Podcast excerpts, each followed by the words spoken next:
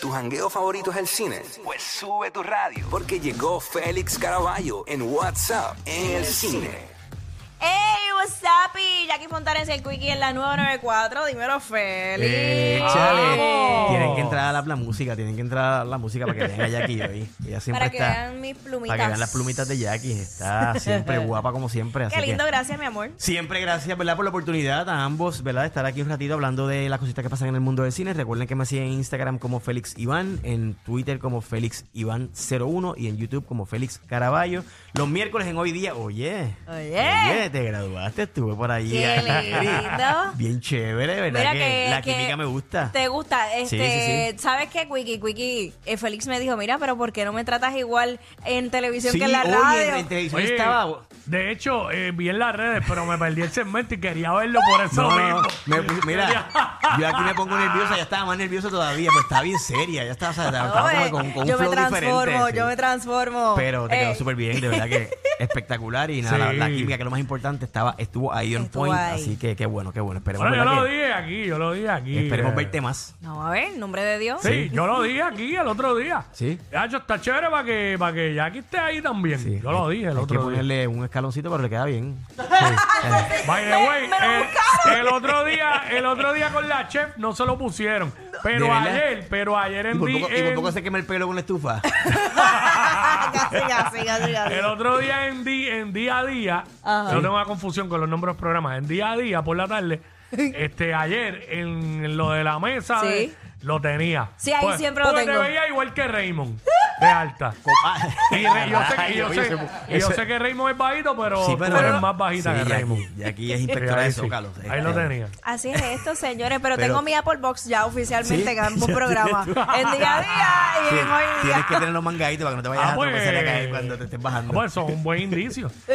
No, oye, ¿verdad? Si ya, si ya tienes calón, bueno, bueno, vamos, a, Pero- empezar- vamos, vamos a lo que vinimos, que después hablamos un poquito de más. Mira, esta semana estrenan varias películas y voy a, ent- voy a empezar con la que no pude ver en la premier, no llegué Ay, a Dios. tiempo y lo estaba comentando ayer en, en Hoy Día.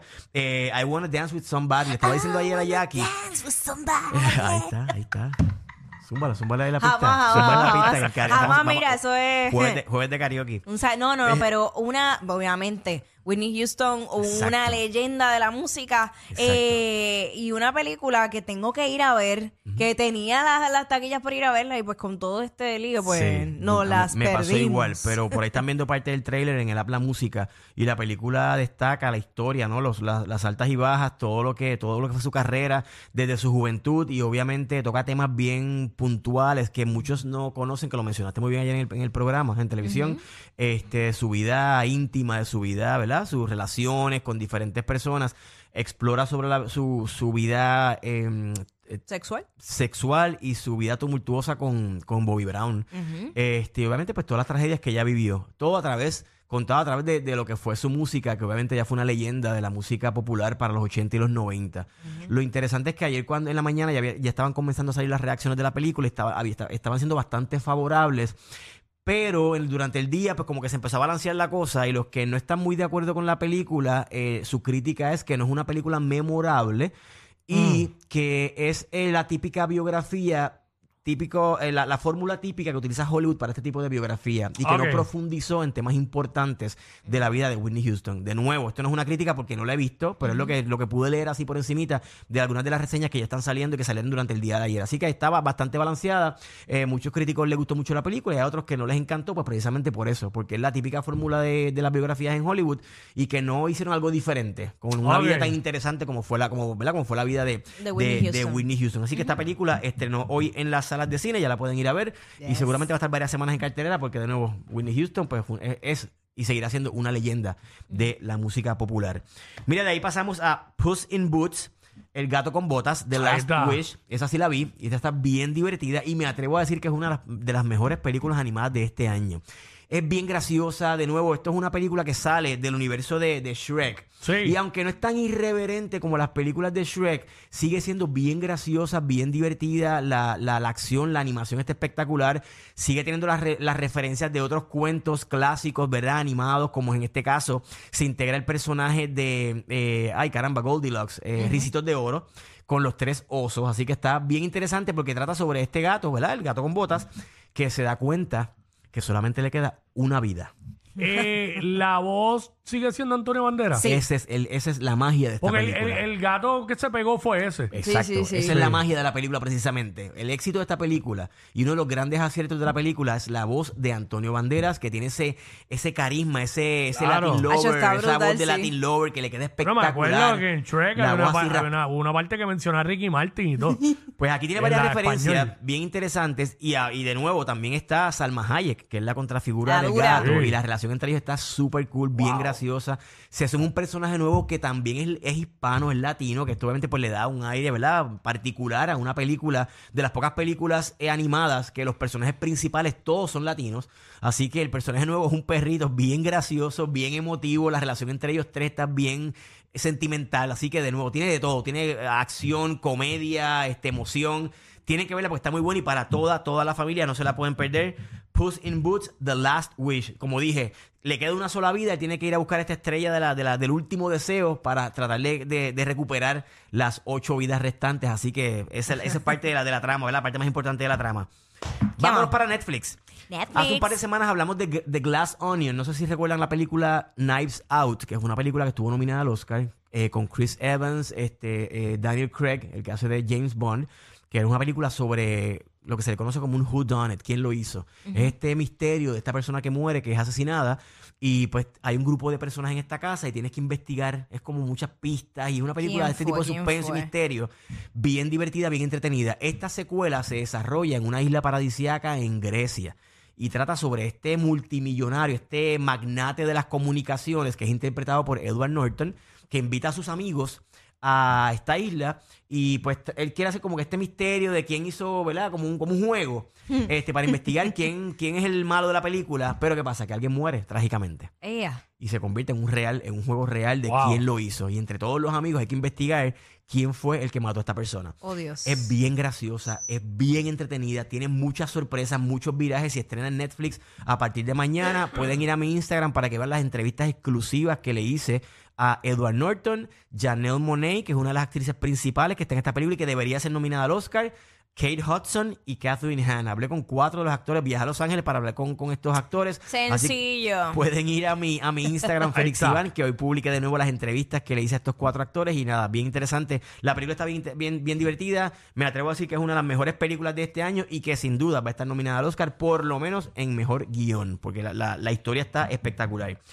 Vámonos para el cine, para Fine Arts. Let's Vámonos go, para let's Fine Arts go. ahora. Tenemos dos rapiditos y una es Vamos allá. Babylon. Babylon es protagonizada por Margot Robbie y Brad Pitt. Este, tiene la participación de Tobey Maguire, tiene un elenco bien interesante. y Es la, la nueva película de Damien Chazelle, que fue el director de La La Land, que para mí es una de las, de las mejores películas que he visto en los últimos años. La música está espectacular. ¿De qué trata? Este grupo de actores o, que, o wannabes que quieren ser actores, que quieren eh, despuntar en una industria que están haciendo de cine en Hollywood para el 1920, pero tienen que verse, se, van, se ven involucrados en toda la el degenere, porque es que no hay otra palabra, el, el- la destrucción, la locura de todo este mundo, el, el salvajismo, la, la droga, el sexo, la violencia, eh, la lujuria, todo esto está amarrado en esta, en esta película. Y, y es bien, es bien intensa. Tengo que decir que la película, uno de mis problemas con la película es que dura tres horas. Eh, a Lo he diablo. dicho muchas veces aquí que Tres película- horas sentado. Tres horas sentado, pero lo interesante es que la edición es bien ágil, es bien dinámica, están pasando muchas cosas a la vez y de nuevo es bien cargada con estos temas. Así que no es una película para toda la familia y no es una película para todo tipo de público. Los, los fanáticos de Damien Chazelle van a ver que hace algo completamente diferente a lo que le ha hecho con, otra, con todas sus películas, pero aquí lo que sostiene la película son las actuaciones y las, los personajes. Cada personaje tiene una historia espectacular Chévere. y uno de los protagonistas es un actor mexicano que se llama Diego Calva, que su personaje es crucial en esta película. Así que Babylon, muchos críticos la catalogan como lo mejor de este año. Yo tengo mis reservas porque no es una película comercial, no es una película para todo el mundo, pero sí tiene muchas características y muchas cualidades espectaculares. La música, la, la- los valores de producción, la cinematografía, todos los sets son espectaculares. Invirtieron una fortuna en esta película. Así que Babylon en Fine Arts a partir de hoy. Y, y cierro con, una, con la película que pudiera ganarle el Oscar a Mejor Actor Mira para a allá. Brendan Fraser. ¿Recuerdan a Brendan Fraser? Claro. El actor de The Mommy. Sí. Pues el tipo había estado como que apagado muchos Está años. como que bien viejo ahora mismo. pues regresa con esta película donde él, donde él interpreta a este, a este profesor de universidad eh, durante, la, ¿verdad? durante el tiempo de COVID, que trabaja desde la casa, dándole, ¿verdad? dándole clases por Zoom a sus, a sus estudiantes, y ahí están viendo parte Ay, Dios mío. de la película. Lo ¿verdad? que fue Pietaje. nuestra realidad por tanto tiempo. Y ese Sí. cuadrito negro en el medio es él, y Eh. la excusa que él le da a sus estudiantes es que su, la cámara de su computadora está dañada. Y el problema es que el tipo está pesando sobre 500 libras.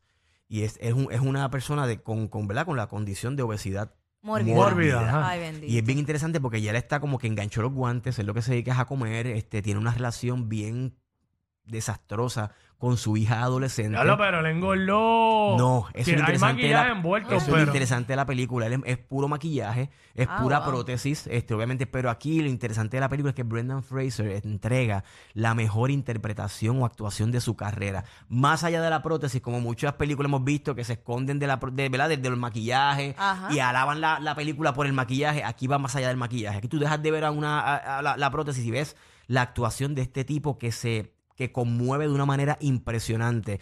Desde la, la- la condición de salud, los síntomas, él viviendo solo en esta casa. Tiene algo de teatro la película porque todo se desarrolla dentro de su casa. Toda la película se desarrolla dentro de su casa. La relación que tiene con la con su cuidadora, que le dice, oye, tipo, tienes que bajarle porque estás a punto, o sea, vas a morir en cualquier momento. Y es esa relación entre él y su vida que ya la tiró al desperdicio, que ya sabe que lo que le queda es poco tiempo de vida si sigue con ese ritmo de, ¿verdad? de- Ujú. de, Ay, de nutrición. Y la relación que él tiene con su hija. Y esa es, la- eso es la- lo, lo brutal de la película. Todo lo que pasa Ya con le- ella. Me dio esta pena. De solamente ver el trailer, ya, Mira, ya la me La, transmitió la eso. realidad es que el bien- maquillaje quedó a otro nivel. Es Wow. bien conmovedora y es lo que se le conoce como un estudio de carácter porque se enfoca en el personaje y en su relación con su hija, que es la niña, la, la colorada de Stranger Things. Ajá. Así que nada, tienen que verla. Está en, está en, en Fine Arts, eh, estrenó esta semana, y es una película que va, está nominada a los, a los Critic Choice, a los Golden Globes. Seguramente Brendan Fraser, si no, le quita el Oscar el actor de Elvis, el que hace de Elvis Presley en la película nueva. Mm. Él debería estar ganándose ese Oscar. Así que No, Por lo que se ve ahí, no es espectacular. Así que, señores, me siguen como Félix Iván en Instagram, Félix Iván01 en Twitter y Félix Caraballo en YouTube para que vean por ahí las entrevistas de Glass Onion y muchos trailers que he estado publicando estos últimos días. Así que nos fuimos. Let's go. Merry Christmas hasta Merry el año que Happy viene. New Year. Yeah. eso. Son el modelo a seguir de toda la radio en Puerto Rico. Sí, claro. Jackie Quickie, WhatsApp, la 94.